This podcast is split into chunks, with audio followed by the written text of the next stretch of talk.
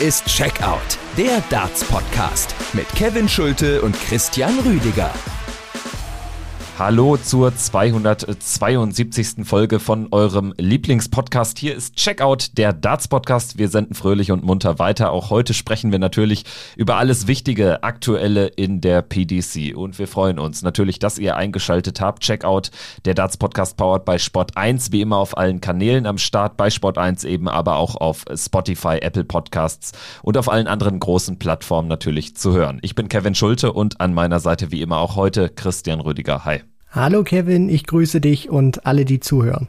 Ja, an dieser Stelle ein großes Dankeschön an das wunderbare und reichhaltige Feedback nach unserer Fragenfolge letzte Woche. Das war ein kleines Spezial, hat Spaß gemacht, euch offensichtlich auch. Und wie schon angekündigt, das werden wir, sobald es der Turnierkalender zulässt, nochmal machen. Die Folge heute soll sich aber wieder um das aktuelle sportliche Geschehen drehen, soll das in den Mittelpunkt setzen. Von Dienstag bis Samstag fanden ja drei Players Championship Turniere, zwei European Tour Qualis und die Qualifikation für die World Series Finals statt hat. Das sind unsere Themen. Heute werden wir alles natürlich in gewohnter Tiefe analysieren und dann sprechen wir hinten raus auch mal kurz über die World Series in Down Under. Und wir haben uns gesagt, wir wollen diese Pro Tour Sommerpause jetzt auch nutzen, um uns mal die Major Races für die großen Ranglistenturniere anzuschauen. Das heißt, wir wollen mal gucken, wie sieht es in der Quali für den Grand Prix aus, für die EM in Dortmund, für den Grand Slam, für die Players Championship Finals und natürlich auch für die Weltmeisterschaft im Eli Pelli gegen Ende des Jahres. Gut, ich würde sagen, Christian, lass uns doch direkt reingehen und mal über diese fünf sehr intensiven Tage in Barnsley sprechen. Also aus deutscher Sicht hatten wir da das ein oder andere Highlight dabei und gerade dieser erste Tag verlief ja sehr erfolgreich für Martin Schindler und Gabriel Clemens. Die haben sich nämlich die Tickets für Belgien und für Gibraltar für die letzten beiden European Tour Turniere jeweils beide sichern können. Genau, das ist richtig, Kevin. Beide haben auch wieder ihre aktuelle Ausnahmestellung in Darts Deutschland untermauert. Martin Schindler dann auch noch mal im weiteren Verlauf bei den Players Championship Turnieren. Also ich bin wirklich geflasht, in was für einer Konstanz Martin das auch macht. Aber natürlich will ich auch Gabriel Clemens nicht unter den Scheffel stellen. Also was die beiden auch in der Konstanz aktuell abreißen bei den Qualifiern oder bei den Turnieren behind closed doors ist wirklich sensationell und man muss ja auch irgendwie schon sagen, man gewöhnt sich ein bisschen auch dran an diese guten Leistungen und das zeigt einfach nur, was die für eine Entwicklung auch genommen haben in der Konstanz. Deswegen, das war schon mal ein sehr erfolgreicher Auftakt für die beiden gewesen und auch sehr wichtig für die Rankings. Für Martin Schindler vielleicht nicht unbedingt so, aber für Gabriel Clemens, um auch auch noch mal ein bisschen Ruhe reinzubekommen. Stichwort dann natürlich auch World Grand Prix, dass er da noch mal weiteres wichtiges Preisgeld jetzt schon einspielen konnte, dadurch, dass er sich die Qualifikation gesichert hat. Also das war wirklich für die beiden aus deutscher Sicht ein richtig guter Start in diese Darts-Woche. Martin wäre ja um ein Haar sowieso gesetzt gewesen für die genannten Turniere in Belgien und Gibraltar, musste aber eben in die Qualifikation, weil er in der Pro Tour Rangliste so gerade in den Top 16 vorbeigeschrammt ist. Aber er schafft jetzt eben die Qualifikation, hat damit auch für die Preis, äh, für die Rangliste 2000 Pfund insgesamt weiter dazu packen können. Und ich denke, er wird sich jetzt auch für die letzten European Tour Events, bei drei von vieren ist er dabei, auch einiges äh, vornehmen. Jetzt äh, bei der Quali für Belgien, da schlägt er im entscheidenden Match Keegan Brown auch sehr souverän und insgesamt wird er da jetzt immer häufiger auch seiner Favoritenstellung in den Partien auf der Proto gerecht. Bei Gabriel Clemens muss man sagen, äh, nicht nur der Grand Prix steht ja vor der Tür, beziehungsweise da ist das Race äh, spannend, sondern vor allen Dingen in äh, Hinblick auf die EM in Dortmund. Also beim Grand Prix, da passiert nicht mehr viel. Da wird er auch dabei sein neben Martin Schindler. Aber ähm, EM in Dortmund war eben nicht so sicher und jetzt sieht es da aber deutlich besser aus. Durch die Qualifikation jetzt für Belgien und Gibraltar ist er bei sämtlichen vier letzten European Tour Events dabei in diesem Jahr und sollte auch mit dem ein oder anderen Auftakterfolg dann bei einem dieser Turniere dann auch die Qualifikation für Dortmund tatsächlich noch schaffen. Ja, also davon äh, gehe ich stand jetzt erstmal aus, wenn er da wirklich das ähm, dann auch schafft, konstant den Samstag zu erreichen und äh, den Sonntag hat er so oder so immer drin. Deswegen, ich blicke da wirklich sehr positiv in die Zukunft, was äh, die Qualifikation dann natürlich auch für die European Darts Championship anbelangt. Und tatsächlich hat Gabriel Clemens in einem deutsch-deutschen Duell die Qualifikation für Gibraltar geschafft. 6 zu 2 Sieg über Florian Hempel. Flo Hempel dann eben so ein bisschen unlucky insgesamt auf der European Tour einfach äh, jetzt nicht so gut unterwegs gewesen und ähm, ist dann natürlich dann auch kein Thema mehr für Dortmund logischerweise. Ansonsten hatten wir Max Hopp und Ricardo Pietreczko natürlich auch dabei. Die haben es auch versucht, aber sind jetzt nicht in die Nähe einer Qualifikation gekommen. Nicht in die Nähe einer Qualifikation, das kann man jetzt nicht äh, sagen sagen, äh, bei Raymond van Barneveld, der hätte es äh, um ein Haar nach Gibraltar geschafft zumindest, ist da dann allerdings im entscheidenden Match an Daryl Gurney gescheitert. Insgesamt auch äh, wirklich viel zu wenige Qualifikationen in diesem Jahr für Barney. Also das war keine gute Eurotour, die er da gespielt hat. So viel kann man jetzt schon sagen, auch wenn er jetzt bei äh, European Tour Event 10 und 11 ja noch dabei sein wird. Aber insgesamt war das einfach nicht gut. Er ist in Ungarn und in Jena, glaube ich, da ist es ja noch dabei, aber ansonsten war das nichts. Das ist äh, vollkommen richtig, Kevin. Also Raymond van Barneveld ist aktuell dabei, sich diesen guten Start, den er hatte nach seinem Comeback, wirklich zu vermasseln, weil gerade jetzt auch diese Woche, die hat average-technisch, finde ich, gar nicht so schlecht begonnen für ihn, aber hinten raus dann wirklich, was so diese letzten, das letzte Players Championship Turnier anbelangt hat, also als die Woche dann auch zum Ende ging, war das überhaupt nicht mehr gut gewesen von Barney, auch von der Qualität her. Deswegen er muss sich jetzt wirklich steigern, beziehungsweise er muss jetzt auch was raushauen. Die European Darts Championships sind nicht außer Reichweite für ihn, aber bei den zwei Qualifikationen, die er geschafft hat, für European Tour Turnier 10 und 11, da muss er jetzt wirklich zwei tiefe Runs hinlegen. Also entweder er gewinnt einmal ein Turnier oder er spielt sich mal ins Halbfinale und ein Finale. Ansonsten ist das wirklich zappendust. Also es reicht jetzt nicht zweimal zweite Runde. Da muss er jetzt, glaube ich, aus meiner Sicht wirklich nochmal mindestens einmal einen richtig tiefen Run hinlegen, um tatsächlich noch zu der EM zu kommen, weil das wäre für Barney und für seine Ambitionen und für seine Ranglistenposition auch wirklich verdammt wichtig, dass er sich so eine Qualifikation dann auch sichern kann für ein weiteres Major-Turnier. Deswegen, es ist nicht außer Reichweite, aber er muss jetzt wirklich kräftig Gas geben und endlich wieder zu seinem Spiel finden. Also in seiner aktuellen Form würde ich sagen, es ist außer Reichweite. Ich weiß, was du meinst. Äh, natürlich, theoretisch ist es möglich. Er steht bei 4000 Pfund bis äh, zum 32. Platz, äh, den aktuell Wesley Plaisir einnimmt. Sein Landsmann äh, sind es 7000 Pfund Rückstand. Da kann man sich ausmalen, dass er wirklich äh, den von dir angesprochenen tiefen Run mindestens einmal, eher sogar zweimal haben muss. Und das sehe ich aktuell bei Barney einfach überhaupt nicht. Stichwort tiefe Runs, äh, da müssen wir auch über Christoph Ratajski sprechen, denn das ist ein weiterer großer Name, der stand jetzt nicht qualifiziert wäre. Allerdings hat er den großen Vorteil, dass Christoph Ratajski für die Events 10 äh, und 11 gesetzt ist. Das heißt, er bräuchte dort nur einen Erstrunden- oder einen Zweitrundenerfolg sozusagen, um 3000 äh, sichere Pfund jeweils ein, eins. Wenn er das zweimal schafft, dann wäre er dabei. Aber definitiv Christoph Ratajski ist ein Spieler, bei dem wird bei den künftigen zwei Events Fans äh, richtig Druck drauf sein. Das ist vollkommen richtig, Kevin. Und ich glaube, dass Christoph Ratajski diese Qualifikation schafft, weil er hat sich diese Position, in die er sich jetzt manövriert hat, selber zuzuschreiben, dass er auf der European Tour nicht äh, gut genug war, um das Preisgeld dann auch einzufahren, beziehungsweise seiner Setzlistenposition nicht gerecht werden konnte, zu viele Auftaktniederlagen da für seine Verhältnisse kassiert hat und dann natürlich auch auf der Pro Tour nicht so performt hat, wie man das eigentlich von ihm kannte. Aber er hat sich seit dem World Matchplay, das ist das Turnier, wo er den Turnaround eingeleitet hat, sich wieder stabilisiert. Das hat man jetzt auch gesehen in dieser Woche, hat äh, gut gespielt bei den Players Championship Turnieren, auch schon davor. Deswegen, ich finde, das Matchplay hat den Turnaround eingeleitet und ich glaube auch, dass Christoph Ratajski es jetzt schaffen wird, sich zu den European Darts Championship zu spielen, weil er eben mehr Selbstvertrauen hat als noch vor zwei, drei Monaten. Deswegen sollte das, auch wenn der Druck natürlich hoch ist, bei ihm gewinnen zu müssen, wird er das schaffen in diesen zwei Versuchen, die er hat.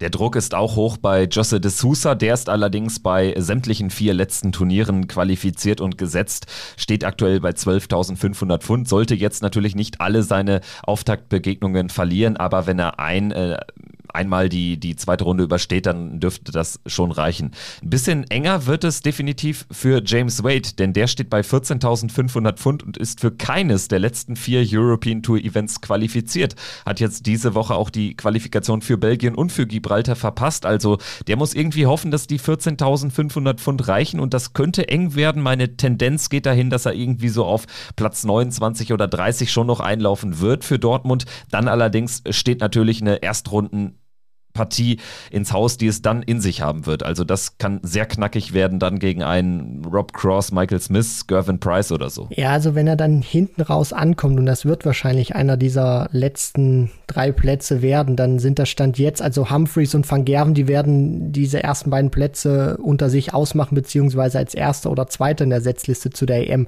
laufen. Humphrey stand jetzt 106.000, 106.500 äh, Pfund, Van Gerven 92.500 und dann kommt auf Rang 3 Cross mit 44.000. Das heißt, ihr merkt auch schon, wie groß da diese Lücke ist. Es wäre aber auch typisch für James Wade, wenn er gerade so reinrutschen würde und er äh, dann dieses Turnier gewinnt oder zumindest einen tiefen Run hinlegt. Wade ist zumindest einer, dem wird das nicht äh, bocken, welche Setzlistenposition er hat. Und ich glaube auch, dass dieser Fokus bei James Wade jetzt in der vergangenen Woche, was gespielt wurde, Tourcard, äh, Holder, Qualifier, dann auch die drei Players Championship Turniere, da war er zwar körperlich anwesend, aber mental nicht. Denn James Wade, falls ihr das noch nicht mitbekommen habt, ganz schöne Nachricht hat er zu verkünden gehabt. Seine Frau Sammy und er sind jetzt zum zweiten Mal Eltern geworden und deswegen glaube ich jetzt auch, auch, dass wir ähm, in Zukunft einen besseren James Wade wieder erleben werden, weil er jetzt auch weiß, seiner Frau geht's gut, der Sohnemann ist da und ähm, deswegen war das vielleicht auch so ein, so ein bisschen, er versucht mitzuspielen, aber war mental nicht wirklich da, weil er immer wieder auf den Anruf vom Krankenhaus gehofft hat, wann er zu seiner Frau kann. Und ich hatte gehofft, dass du genau diesen Schwenk nochmal machst und das ansprichst. Ansonsten hätte ich das nämlich auch noch gemacht und thematisiert. Wir haben ja in der Vergangenheit schon bei mehreren Spielern, unter anderem James Wade war auch so einer, erlebt, was es bedeutet, äh, Vater zu werden, äh, was das für ein Boost mit sich bin. Da bin ich mal gespannt, wie James Wade so in den nächsten Monaten auftritt. Also timing-technisch könnte das ganz gut sein. So die heiße Phase, heiße Major-Phase beginnt ja erst in diesem Jahr und dann äh, so, so einen Boost zu erleben, mental mental natürlich dann auch äh, so ein ja, so einen Moment der Freude erlebt zu haben, das kann dir natürlich helfen. Da bin ich sehr gespannt, was wir von James Wade noch erleben werden. Sollte er es irgendwie zur EM schaffen, dann ist er sicherlich so mit die härteste Auftakthürde, die du haben kannst als einer der topgesetzten Spieler. Stichwort EM, da haben die österreichischen Kollegen auch noch einiges zu tun. Roby John Rodriguez wird sicher dabei sein, der ist in der Rangliste ganz weit vorne, hat jetzt immerhin auch noch eine Qualifikation geschafft und zwar für Gibraltar. Sein Bruder Rusty Jake, der ist für beide Turniere qualifiziert, für die beiden letzten, also für Belgien und für Gibraltar. Der hat wirklich beide Qualifikationen überstanden, schöner Erfolg. Menzo Suljovic, der muss sich richtig strecken, ist nur noch bei einem Turnier dabei. Das ist das letzte in Gibraltar, da also vier Österreicher am Start. Da braucht Menzo dann ganz tief tiefen Run. Er steht nämlich nur bei 4000 Pfund und muss dann im Prinzip, ja, mindestens ins Finale kommen, um überhaupt noch die EM-Teilnahme klar machen zu können. Soweit also erstmal der Blick auf äh, die Eurotour-Qualis und die European Tour Order of Merit. Das bleibt also spannend. Stand jetzt aus deutscher Sicht Martin Schindler natürlich safe dabei in Dortmund und Gabriel Clemens, da sieht es auch sehr, sehr gut aus. Ansonsten bräuchte es eine Sensation in Form von äh, Lukas Wenig. So kann man das, denke ich, Stand jetzt zusammenfassen ja, das hast du sehr gut beschrieben, dass Lukas wirklich das Turnier seines Lebens spielt. Das wäre wahrscheinlich die einzige Möglichkeit, um dann noch zur European Darts Championship zu kommen. Ansonsten müssen wir uns wahrscheinlich auf ähm, zwei deutsche Starter mit Martin Schindler und Gabriel Clemens bei der EM einstellen. Lukas Wenig also genau wie Dragutin Horvath dann Anfang September in Jena als Host Nation Qualifier noch dabei. Franz Röth spielt ja in Ungarn Anfang September dann ebenfalls auf der European Tour als Associate Qualifier. Aber das äh, wäre natürlich, äh, ja, Darts Wunder, wenn einer von den genannten dann noch irgendwie mit einem ganz, ganz tiefen Run die EM-Quali klar machen würde. Also das geht gegen Null, die Wahrscheinlichkeit. Machen wir jetzt weiter mit dem äh, Blick auf die Players Championship Turniere. Drei an der Zahl haben stattgefunden. Es ging los mit Event Nummer 22 am Mittwoch 22 von 30. Daran sieht man schon mal, die Turniere werden jetzt auch immer wichtiger. Es wird immer enger in der Order of Merit, gerade mit Blick auf die Weltmeisterschaft. Und aus deutscher Sicht muss man da sagen, da stellt sich jetzt noch einer wirklich da ins Schaufenster mit Ricardo Pietreczko. Der hat eine tolle Woche hingelegt, zweimal ein Achtelfinale gespielt, obwohl er bis dato noch nicht einmal ein Achtelfinale hat erreichen können, spielt das jetzt an zwei aufeinanderfolgenden Tagen. Und gerade so dieser Mittwoch bei Players Championship 22 war aus deutscher Sicht insgesamt sehr positiv. So in der Breite Schindler und Pietreczko im Achtelfinale, Clemens Hempel im, äh, in der dritten Runde und Max Hopp hat auch eine Runde überstanden. Also das aus deutscher Sicht wirklich ein guter Tag in der Breite. Ja, da haben sie alle gut performt, ihre Auftakthürden dann auch äh, genommen, wirklich tolle Darts gespielt und mit, und mit Ricardo Pietreczko jetzt auch einer, der seinen Worten, die er vor ein paar Wochen bei uns im Interview hatte, auch Taten folgen lassen kann. Dass er gesagt hat, er ist nicht so zufrieden mit seinem Spiel bislang gewesen, sich da auch geärgert hat und jetzt auch angreifen möchte. Und wenn man das sieht, er schlägt unter anderem bei Players Championship 22 dann auch Joe Cullen Klar hat der Rockstar nicht sein äh, bestes Spiel ans Board gebracht, aber letztendlich kann Ricardo nichts dafür, was sein Gegner spielt. Er muss den Job erledigen. Das hat er gemacht und hat ein tolles Turnier äh, gleich mal gespielt und hat auch gezeigt, dass das wirklich einer ist, der sich auch auf der Tour festbeißen kann, der auch wirklich gekommen ist, um zu bleiben und nicht einfach nur diese zwei Jahre mal mitzunehmen. Und wenn er jetzt noch bei den letzten Players Championship Turnieren wirklich noch mal ein Achtelfinal spielen kann, hier und da vielleicht auch mal ein Viertelfinale einstreut oder vielleicht sogar mal ein Halbfinale. Also das ist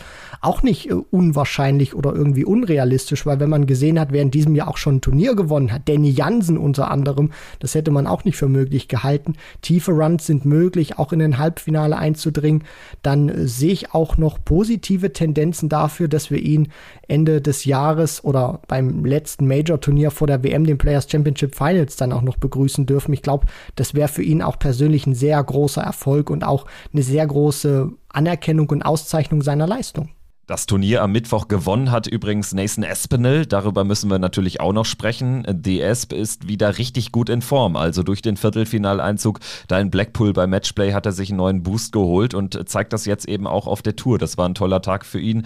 Gewinnt er im Finale mit 8 zu 3 gegen Christoph Ratajski, gewinnt im Halbfinale ein eher schwaches Match mit 7 zu 6 gegen Ryan Searle. Hat allerdings auch äh, vorher Dave Chisnell geschlagen in einem tollen Spiel, obwohl er fast 10 Punkte weniger im Average gespielt gespielt hat. Also da passte vieles. Mal das Timing, mal das Highscoring. Das war ein richtig guter Tag von ihm da bei Players Championship Event 22.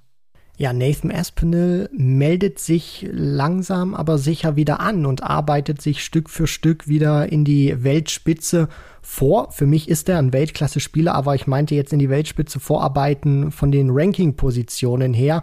Hat jetzt auch wieder einen Platz gut gemacht bei diesen Players Championship-Turnieren und zeigt einfach, was er für ein großartiges Spiel auch hat, dass er Spiele gewinnen kann, selbst wenn er nicht sein Highscoring auspackt, weil er ein sehr gutes Komplettpaket ist, Nathan Aspinall. Einer, der dich wirklich schwindlig scoren kann, aber dann auch äh, gleichzeitig jemand ist, der vom Timing auch brutal zuschlagen kann. Deswegen Nathan Aspinall, tolle Partie gespielt. Christoph Ratajski, einen sehr wichtigen Titel verwehrt. Der Pole hätte sich das gerne auch noch unter den Nagel gerissen und allgemein war sehr viel los gewesen. Wir haben viele neuen Data gesehen. Wir haben Nathan Aspinall gesehen, der sich zurückgemeldet hat mit einem Turniersieg. Wir haben Christoph Ratajski gesehen. Und äh, ich möchte das jetzt nur sagen, Kevin, ich will da jetzt nicht so einen harten Cut machen, aber nur, dass wir das wirklich erwähnen, damit das da nicht untergeht. Einen Josh Rock, der mal wieder sich ins Schaufenster gestellt hat und 121,88 Punkte im Schnitt pro Aufnahme gespielt hat. Es stand natürlich noch auf meinem Zettel, darüber wollte ich jetzt ohnehin noch sprechen. Also gut, gut. wir wären fast Zeuge eines Weltrekordes geworden, Christian. Also unglaublich.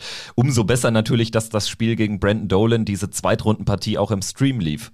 Ja, genau. Deswegen ist es auch, du hast das vollkommen zu Recht gesagt, der zweithöchste Average, der ähm, jemals, glaube ich, ge gespielt wurde. Also Van Gerven hatte ja 100, 100 was, was waren es damals? Nee, der, der dritthöchste. Van Gerven hat 123,4 gespielt, das kann man sich äh, sehr schön merken. 1, 2, 3, Wir haben noch Kyle Anderson, ne? Kyle Anderson, genau. Peter Wright haben wir gesehen. Das war damals im, im Stream. Also Van Gerven ist derjenige, der den höchsten im TV gespielt hat. Peter Wright ist derjenige, der den höchsten gespielt hat ähm, bei einem Streaming-Event. Und dann hatten wir auch noch mal diese 100, ich glaube 27 waren es gewesen von De Sousa, aber die kann man in die Statistik so nicht reinziehen, weil wir hier über sozusagen Broadcast-Events reden und de Sousa hat das gespielt, weder im TV noch an einem Streaming-Board, sondern sozusagen nur, wo jemand steht und das auf Dart Connect eintippt. Deswegen äh, kommt man da vielleicht immer ein bisschen durcheinander, aber herausragende Leistung von Josh Rock und natürlich auch von allen anderen, die solche Monster-Averages in der Vergangenheit gespielt haben. Also das dritte Leck hat ihm tatsächlich den Weltrekord verhagelt, denn da spielt er nur ein 16-Data. Ansonsten zwei 11-Data, drei 12-Data. Also wirklich eine famose Partie. Am Ende steht er da bei 121,88 Punkten. Unglaublich. Der Junge, der hat richtig was im Tank. Und das ist für meine Begriffe auf einen Spieler, den wir ja, in naher Zukunft dann auch mal triumphieren sehen an so einem Tag. Also da fehlt auch immer nicht so viel. Jetzt geht er raus dagegen einen auch sehr, sehr stark aufspielenden Luke Humphreys im Achtelfinale, aber Josh Rock ist definitiv ein Spieler, auf den äh, zu achten sein wird, auch in den nächsten Jahren. Ja, ich hoffe wirklich, weil wir lechzen auch immer wieder danach und schauen immer in die Glaskugel, wer von den Youngsters, Keen Barry, Louis Williams, auch Josh Rock, wer schafft es dann in die Weltspitze? Und Keen Barry würde ich sagen, der schafft das irgendwann, der hat eine sehr gesunde Entwicklung, aber was Josh Rock auch spielt, das imponiert mir sehr und lässt wirklich äh, sehr viel hoffen für die Zukunft.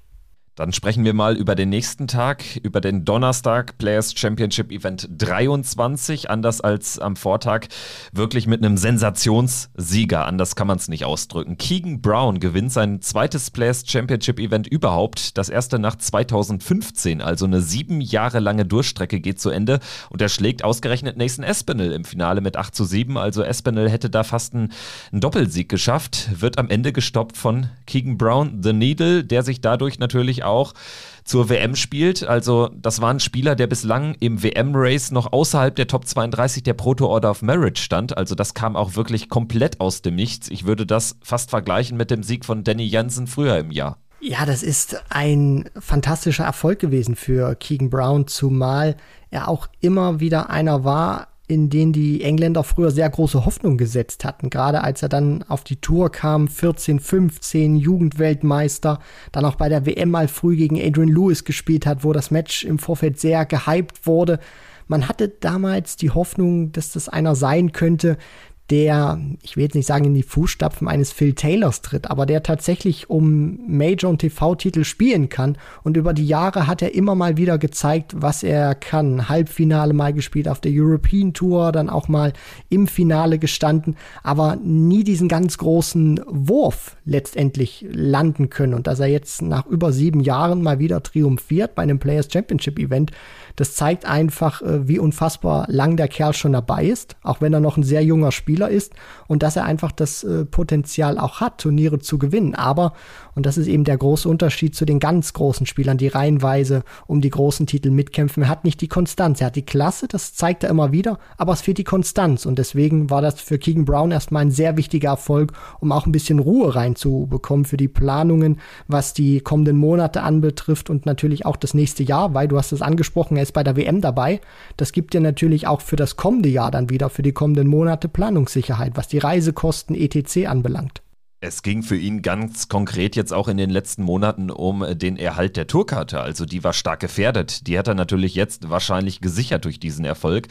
Aber daran kann man mal sehen, wie er auch abgestürzt ist. Also Keegan Brown war ja auch ein Spieler, der in den Top 32 stand, der gesetzt war bei der WM und der auch bei der WM zum Beispiel schon mal einen James Wade geschlagen hat, auch bei der WM im Achtelfinale mal stand. Also das ist schon ein Spieler, der, der herbe abgestürzt ist, jetzt allerdings endlich mal wieder gezeigt hat, was er zu leisten imstande ist. Man muss natürlich auch sagen, Corona-technisch war er ein ganz klarer Verlierer dartstechnisch, weil er eben äh, durch seine Tätigkeit da im NHS, im Gesundheitsdienst in Großbritannien, da, da auch äh, sehr, sehr viel gearbeitet hat und tatsächlich dann natürlich ähm, ehrenwerterweise die Darts so ein bisschen hinten rangestellt hat. Ja, das ist äh, natürlich auch eine Sache. Er hat damals Großartiges auch äh, geleistet und äh, er zeigt damit natürlich auch, dass Darts für uns schön ist, dass es ein schöner Sport ist, aber letztendlich auch eine schöne Nebensache, vielleicht sogar die schönste Nebensache der Welt. Das muss dann auch jeder selbst beurteilen, wie er da die Prioritäten setzt. Aber Keegan Brown hat wirklich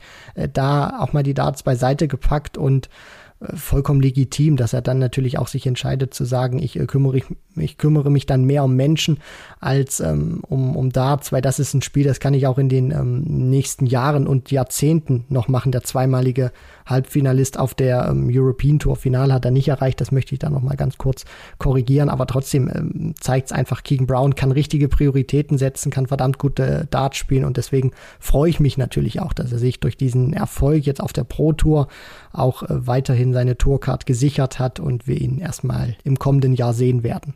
Also ganz safe ist sie noch nicht, aber wenn er vielleicht das ein oder andere Auftaktmatch bei einem der Major-Turniere, für die er jetzt qualifiziert ist, gewinnen kann, dann wird das reichen mit der Tourkarte.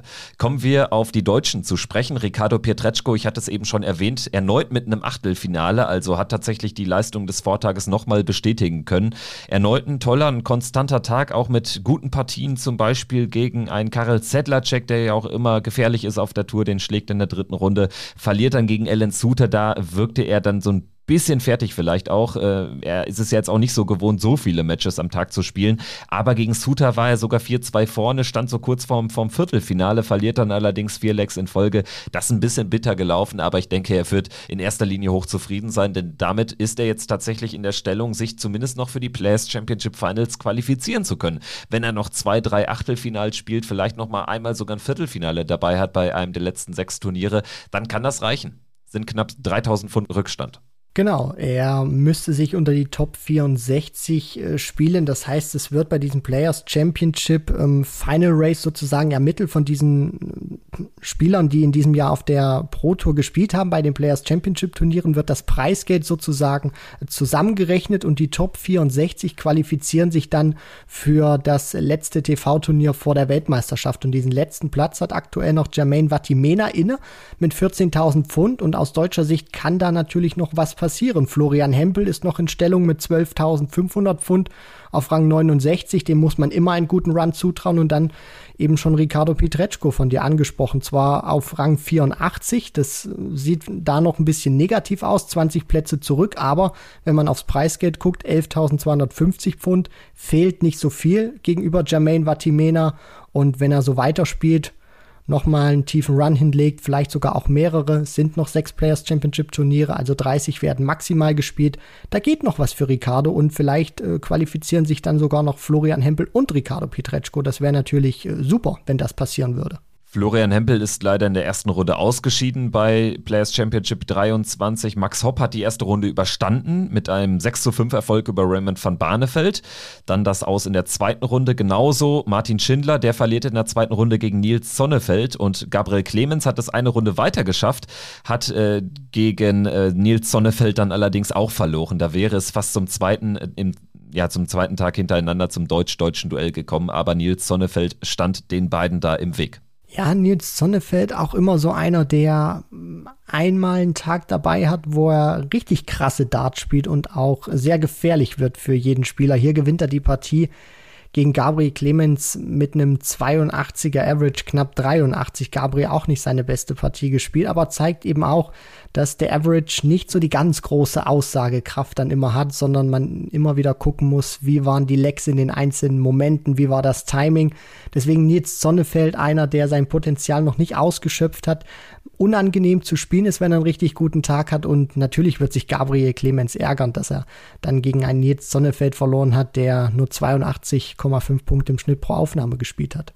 Am Freitag lief es dann aus deutscher Sicht für Martin Schindler richtig gut. Der hat das Halbfinale erreicht, zum wiederholten Male im Halbfinale verliert dann gegen Luke Humphreys mit 7 zu 3. Darüber ärgerst du dich aber am Ende nicht, denn Martin Schindler kommt nicht über 89 hinaus im Average und Luke Humphreys spielt 111. Also das ist dann eine Niederlage, die kannst du mehr als verschmerzen. Luke Humphreys dann allerdings verliert im Finale klar mit 3 zu 8 gegen Rob Cross. Für Rob Cross ist es der erste Turniersieg in 2022. Ja, und für Rob Cross auch ein sehr wichtiger, dass er diese Mauer durchbrochen hat. In diesem Jahr viele Finals gespielt, auch auf der European Tour.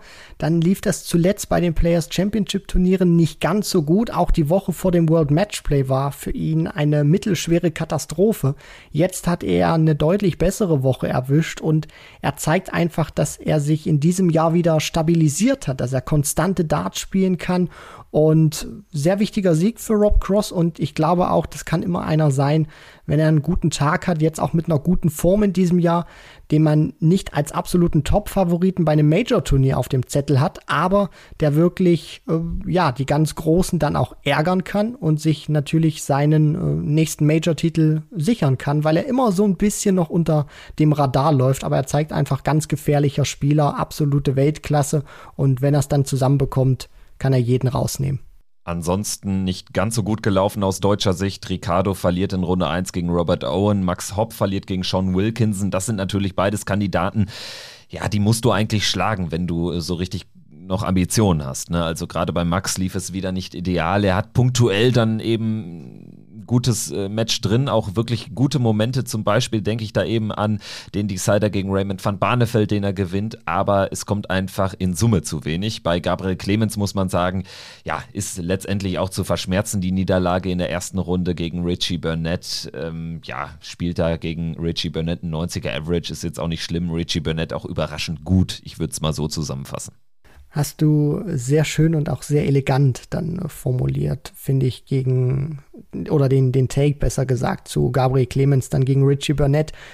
Bei Max hast du das auch richtig beschrieben, finde ich, dass er wirklich punktuell gute Leistung zeigt, aber dieses Punktuelle reicht eben nicht, wenn er diesen guten Moment dann nicht noch mal eins, zwei Partien ziehen kann. Das ist das perfekte Beispiel gewesen, dass er eben Raymond van Barneveld schlägt. Der spielt, finde ich, einen richtig guten Decider Barney. Steht nach neun Darts bei 76 Punkten erstmal. Das heißt, Max war auch gezwungen, richtig stark zu scoren.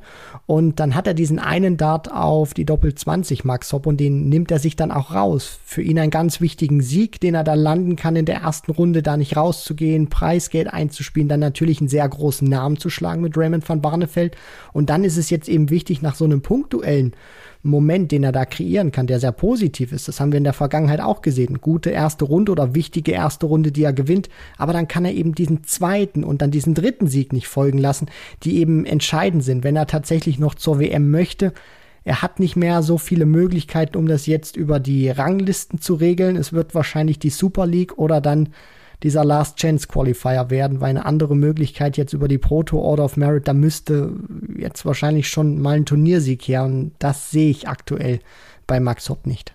Ja, blicken wir nochmal auf das Players Championship Race. Äh, da sieht es eben Stand jetzt auch nach Schindler und Clemens aus, die natürlich sicher dabei sein werden, auch relativ hoch in der Setzliste stehen.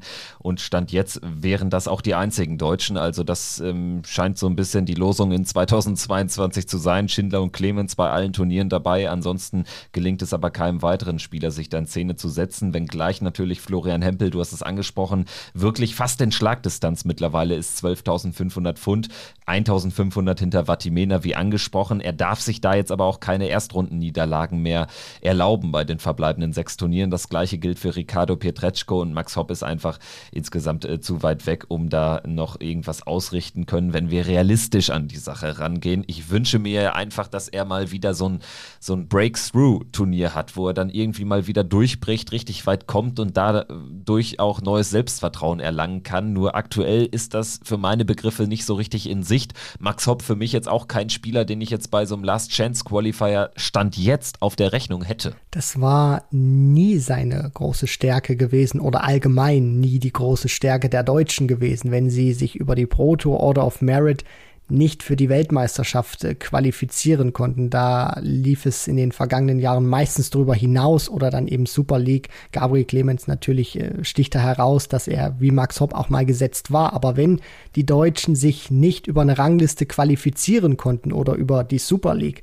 und dann als Tourkartenbesitzer diesen Last Chance Qualifier gespielt haben, ging das aus deutscher Sicht nie gut aus und ich habe aktuell auch nicht so diese positiven Anzeichen bei mir, die ich da verspüre und sehe, dass es in diesem Jahr anders werden sollte. Also wenn man es nicht schafft, über die Proto Order of Merit oder sich diesen Startplatz, diesen einen über die Super League zu sichern, dann wird das im Last Chance Qualifier wahrscheinlich auch nichts werden, weil da sahen die Deutschen nie so gut aus und aktuell habe ich die, ja, Tendenz auch nicht, dass sich das ändern sollte.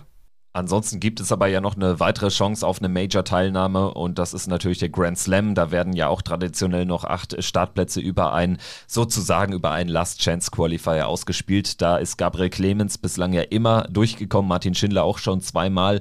Da sind äh, sicherlich die beiden auch die größten deutschen Hoffnungen. Statt jetzt müssen alle Deutschen auch da rein. Es gibt ja keinen Deutschen, der jetzt ein Turnier gewonnen hat auf der Pro Tour oder ein Major-Finale Stand jetzt erreichen konnte, weshalb da Stand jetzt noch keiner für den Grand Slam qualifiziert ist. Blicken wir nochmal auf den Grand Prix. Das ist ja das nächste große Ranking-Major-Turnier. Anfang Oktober wird das stattfinden und da haben wir mit Schindler und Clemens auch zwei Deutsche am Start. Stand jetzt übrigens ist es exakt das gleiche 32er Teilnehmerfeld wie beim Matchplay.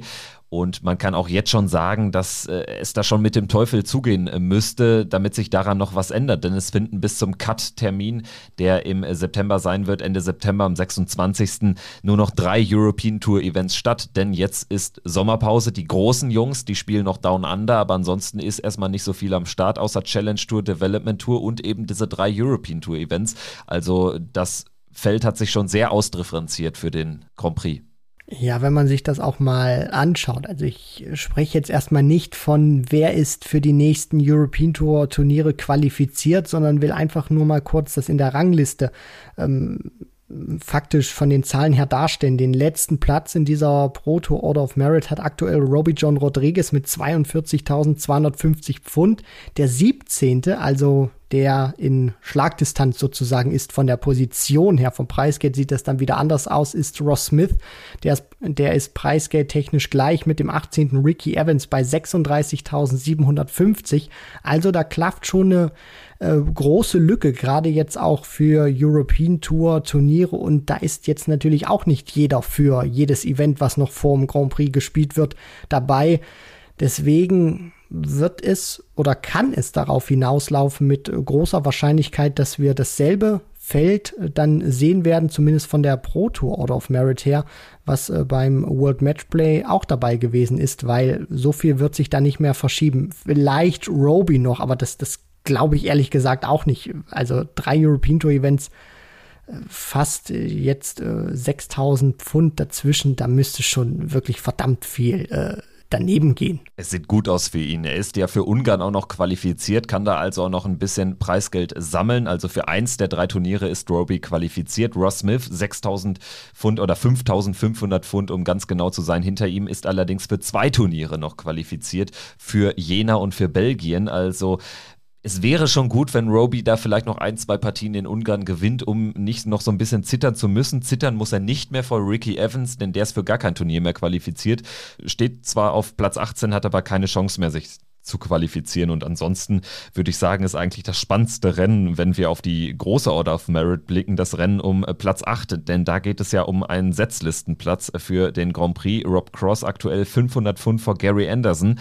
Und wir alle wissen, anders als beim Matchplay sind nur die Top 8 der Order of Merit gesetzt. Und auch als Nummer 9 kannst du dann theoretisch gegen die Nummer 1 der Welt in der ersten Runde ran müssen. Und Stand jetzt wäre das bei Gary Anderson der Fall. Ansonsten aber ist das Rennen um die Grand Prix-Teilnahme echt eher unspektakulär in diesem Jahr. Ja, es äh, geht tatsächlich nur darum, gerade jetzt auch bei der Main Order of Merit, bei den gesetzten Spielern, wer kann sich da eventuell noch den einen oder anderen Platz nach äh, vorne schieben. Aber ansonsten hat das wirklich nicht mehr die, die ganz große Relevanz beziehungsweise ähm, ausschlaggebende Kraft. Es wird dann wieder das Spannendste sein, die Auslosung. Also wer von den Top 8 bekommt dann ähm, den Rest sozusagen gelost. Es können wieder Top-Partien zustande kommen, das ist schon angesprochen. Äh, Michael van Gerven könnte in der ersten Runde auf Gary Anderson treffen unter anderem. Also da ist äh, verdammt viel Spannung natürlich auch, ähm, wenn dann die Auslosung da ist gegeben. Davor ist das eher ein bisschen unspektakulär, weil ja die Qualifizierten beziehungsweise die, die noch darum kämpfen, in Anführungszeichen in der Pro Tour so viel Preisgeld eingespielt haben, dass äh, sie sehr schwer noch zu verdrängen sind. Deutlich spannender ist das Rennen zur Weltmeisterschaft. Da stehen ja jetzt neben den insgesamt vier ausbleibenden European Tour Events noch sechs Players Championship Turniere an. Und da ist es natürlich extrem eng. Also die Top 32 sind gesetzt für die zweite Runde. Die 32 äh, besten anderen sind dann über die Pro Tour Order of Merit qualifiziert für die erste Runde. Und dann gibt es dann noch die 32 internationalen Qualifikanten. Wenn wir uns da mal äh, die Hauptorder of Merit anschauen, Gabriel Clemens ist aktuell die 24, hat jetzt auch nicht so die ganz den großen Druck von äh, hinten. Chris Doby ist schon fast 20.000 Pfund zurück, stand jetzt 24, würde in der dritten Runde eine mögliche Begegnung mit Danny Noppert bedeuten. Also das wäre beim jetzigen Stand der Fall. Und ansonsten haben wir aber mit Martin Schindler ja, mit großer Wahrscheinlichkeit, ich denke, so optimistisch kann man angesichts seiner Form sein, zweiten Deutschen in diesem Jahr gesetzt. Und das wäre natürlich ein Novum. Aktuell, Martin, die 31 wäre ein mögliches Drittrundenduell gegen Peter Wright. Ja, auch nicht irgendwie äh, besser. Zwar von den Namen her gut, aber äh, ja, was, was die Chancen dann aufs Weiterkommen für Martin anbelangt, ist das äh, ja natürlich äh, vielleicht mehr Fluch als äh, Segen, aber trotzdem, Gabriel Clemens hat es auch gezeigt, unter anderem bei der WM 2021, dass das äh, funktioniert. Martin hat auch ein sehr gutes Spiel, aber alles in allem wäre das natürlich erstmal ein Riesenerfolg, wenn Martin sich äh, als gesetzter Spieler in den Ellipelli spielen kann, weil es auch eine Belohnung seiner Entwicklung ist und dann ist es äh, vollkommen egal, ob du da auf 32 gesetzt bist, auf 31 oder 30, du bist erstmal einer der gesetzten Spieler, du bist einer der Hauptattraktionen sozusagen und das ist auch oder kann dir für dein Selbstvertrauen Boost geben, weil du eben weißt, hinter meinem Namen steht eine Setzlistenposition und alles weitere. Peter Wright muss sich dann auch erstmal in seinem Spiel durchsetzen. Martin Schindler muss seins überstehen. Also da muss dann auch noch ein bisschen was dazukommen. Wichtig wäre es erstmal, wenn er es schafft und das sieht einfach auch gut aus, weil er wird nicht aufhören, Preisgeld einzuspielen. Deswegen glaube ich, dass Martin Schindler es mit sehr großer Wahrscheinlichkeit als gesetzter Spieler in den Ellipelli schaffen wird. Kleine Randnotiz noch beim Blick auf die Order of Merit fällt auf, mögliches Drittrundenduell wäre die 1 Gervin Price gegen die 32 Adrian Lewis. Bei der Vorgeschichte der beiden wäre das auch eine nette Begegnung. He's a nobody, sagte Adrian Lewis damals beim lass es mich nochmal ähm, assoziieren, World Matchplay 2016 müsste es, glaube ich, gewesen sein. Da war Price natürlich noch ein vollkommen anderer Spieler. Lewis auch noch einer der absoluten Top Guns.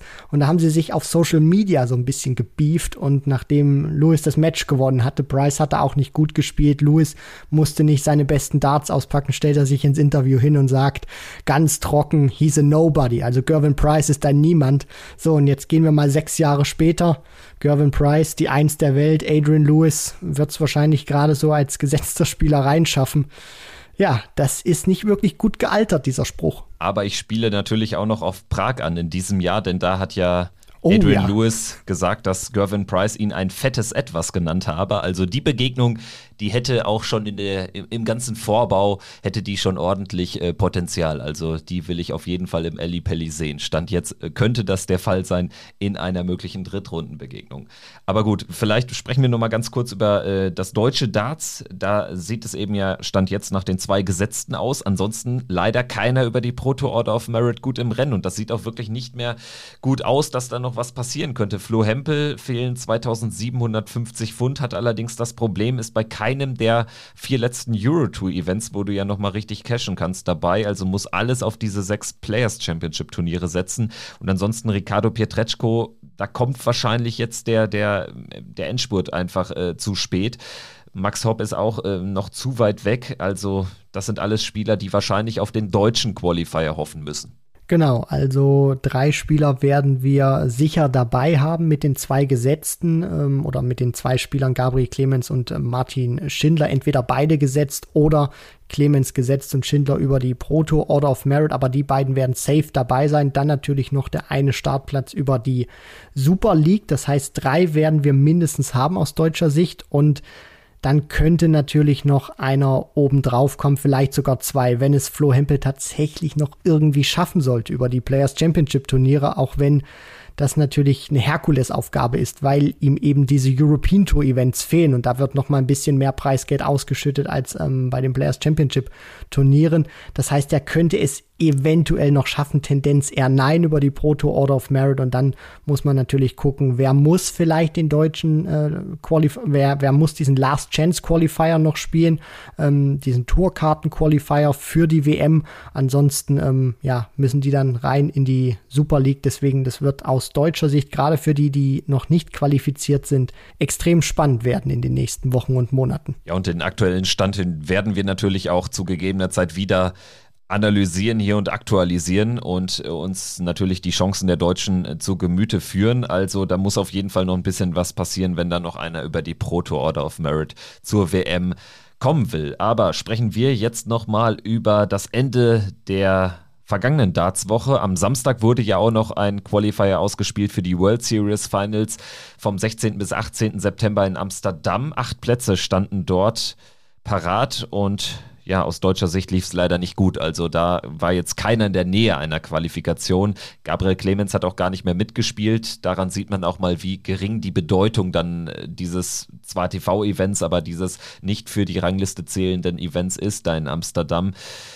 Was sagst du da erstmal dazu, dass da so viele auch gar nicht mehr dran teilgenommen haben? Ich rede auch über Nathan Espinel, über einen Rob Cross, Chris Doby, Kellen Ritz, wie sie alle heißen.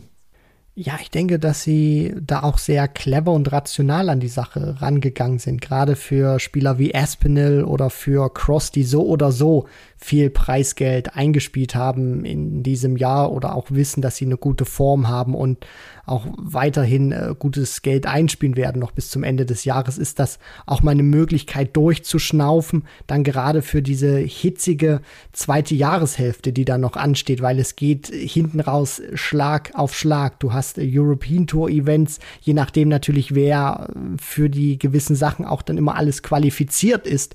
Du hast European Tour Events, du hast den äh, Grand Prix Anfang Oktober, dann hast du so Anfang äh, Mitte November, möchte ich es mal so, so bezeichnen, Tendenz dann natürlich eher Mitte November mit dem Grand Slam, dann hast du noch äh, unwesentlich äh, später die Players Championship Finals und dann geht's natürlich auch Richtung WM. Das heißt, es ist sehr kräfteintensiv auch und dann werden sich die Jungs auch gedacht haben, äh, dann nehme ich mir einfach mal äh, dieses Wochenende frei. So viel gibt's nicht ähm, an diesem, in diesem Jahr, was ich mir dann auch frei nehmen kann.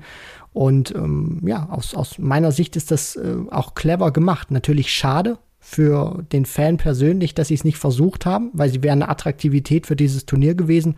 Aber vollkommen verständlich, dass sie dann sagen, dann lasse ich es aus, äh, trainiert zu Hause, lass es ein bisschen ruhiger angehen, um die Batterien, um den Akku ein bisschen aufzuladen ich sehe es ein bisschen anders vielleicht, gerade bei einem Rob Cross und Nathan Espinel. Zwei Topspieler, wie du sagst, ja, da wird es jetzt nicht entscheidend sein, ob die jetzt nochmal 5000 Pfund da für eine Qualifikation oder auch im Zweifel 30.000 für einen Finaleinzug da in Amsterdam mitnehmen.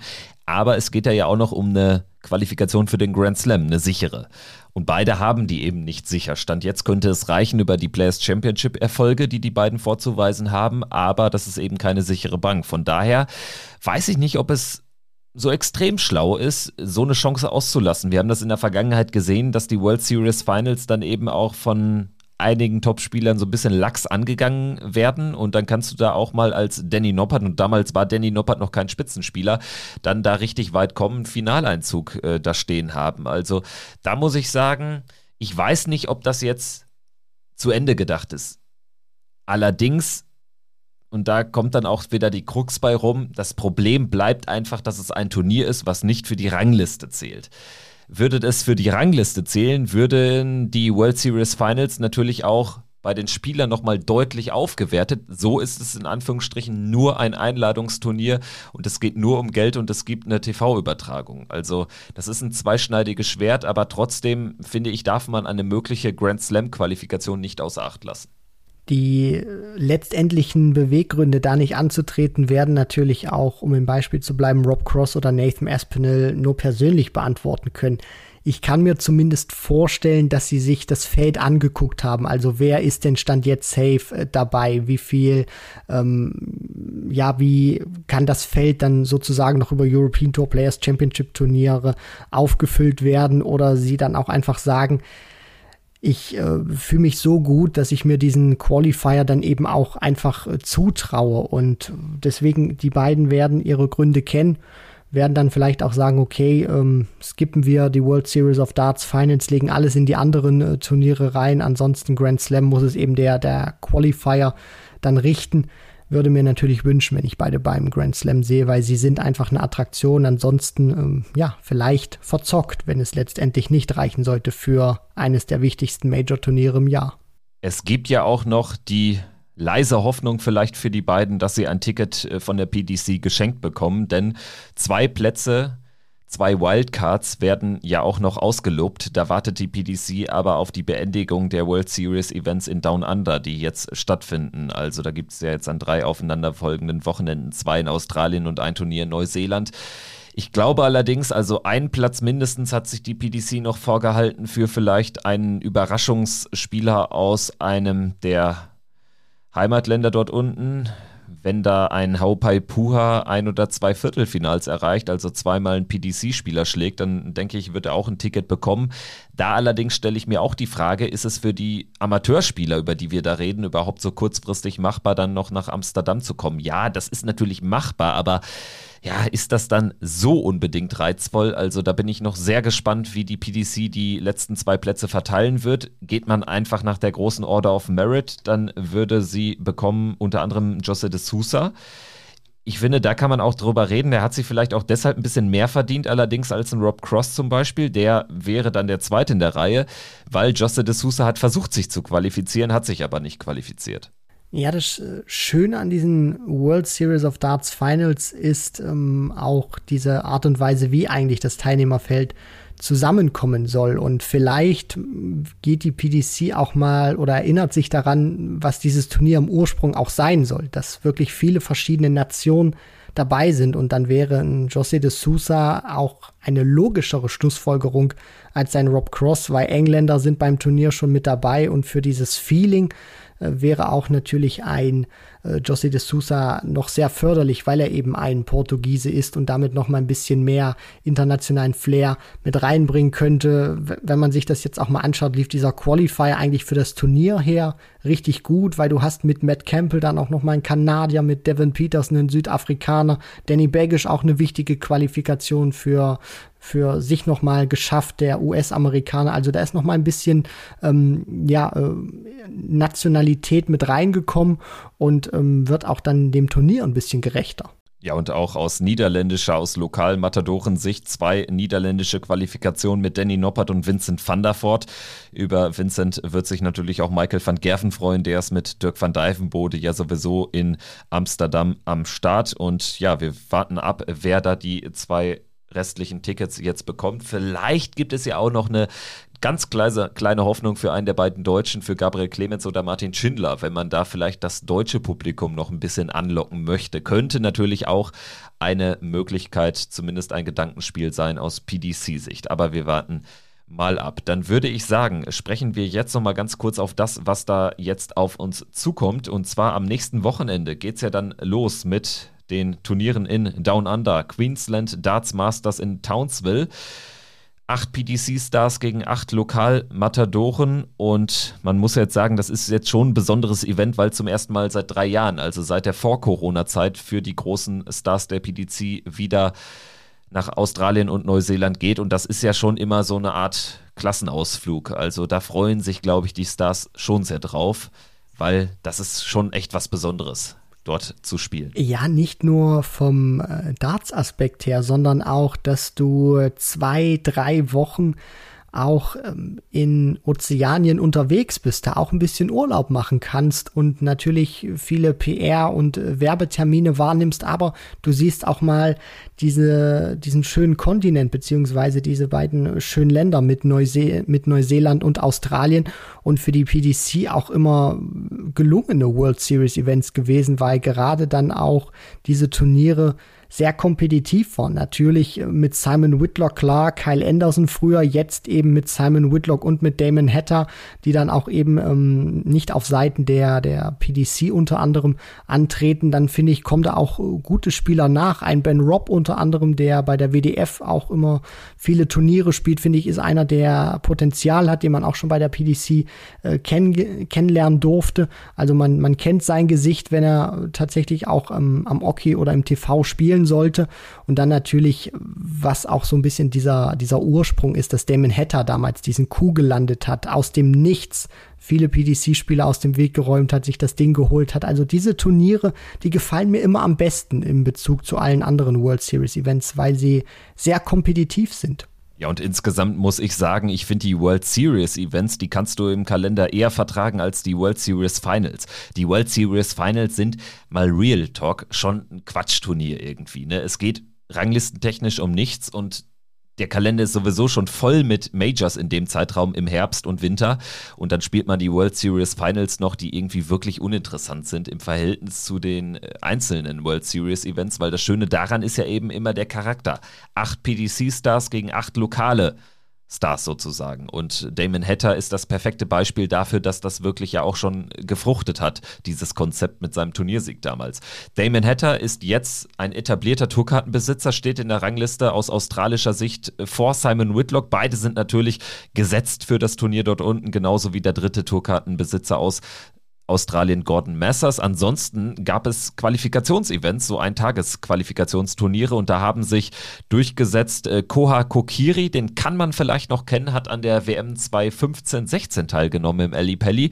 Ansonsten Dave Marland, Joe Komito und Bailey Marsh qualifiziert und den neuseeländischen Qualifier, den gap es auch noch, den hat Haupai Puha gewonnen. Also ich bin sehr gespannt und gerade Hatter Whitlock sind natürlich die beiden Spieler, die du als PTC-Star da nicht bekommen möchtest in der ersten Runde. Ja, und man, man sieht da auch, da kommt wirklich viel nach. Wenn man das sieht, Kokiri, einer, der einen sehr methodischen äh, Wurfstil hat, einer auch, der dort schon äh, sehr lange dabei ist und gute Turniere gespielt hat, Haupaipua, einer, der es immer wieder versucht, auch diesen Schritt rüber zu gehen, was Damon Hatter mit sehr großer Überzeugung und Kraft getan hat.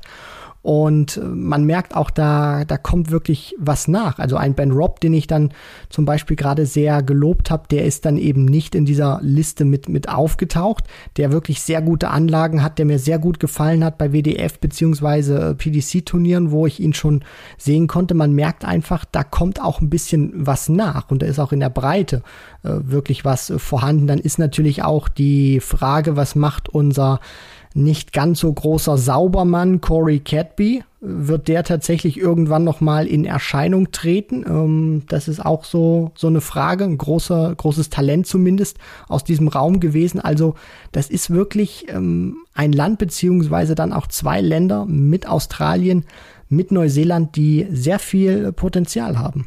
Und wir sind gespannt, wie das Ganze aussehen wird, wenn dann eben auch so Halbprofis gegen die Topstars antreten. Also ich denke da gerade auch über einen Dave Marland nach, der ist einfach auch schon 56 Jahre alt, hat äh, vor fünf Jahren schon mal gegen Daryl Gurney in Melbourne spielen dürfen, hat dort allerdings kein Leck gewonnen ist ein Immobilienmakler von Beruf laut Wikipedia. Das sind natürlich dann auch die Geschichten, die dann so ein World Series Event zumindest in der ersten Runde schreibt. Freitag und Samstag wird gespielt, zu ungewohnten Zeiten natürlich aus deutscher Sicht, 11 Uhr jeweils. Die Kollegen von The Zone übertragen das Ganze und dann geht es ja eine Woche später schon weiter in Wollongong mit dem New South Wales Darts Masters. Darüber sprechen wir dann aber mal in der nächsten Folge, wenn wir dann natürlich erstmal Townsville, dieses erste von drei Events Down Under, analysieren.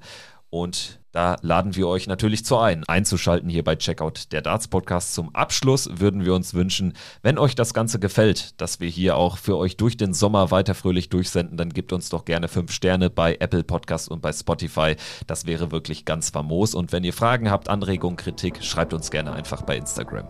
Macht's gut, danke fürs Zuhören und bis zum nächsten Mal. Ciao. Ciao.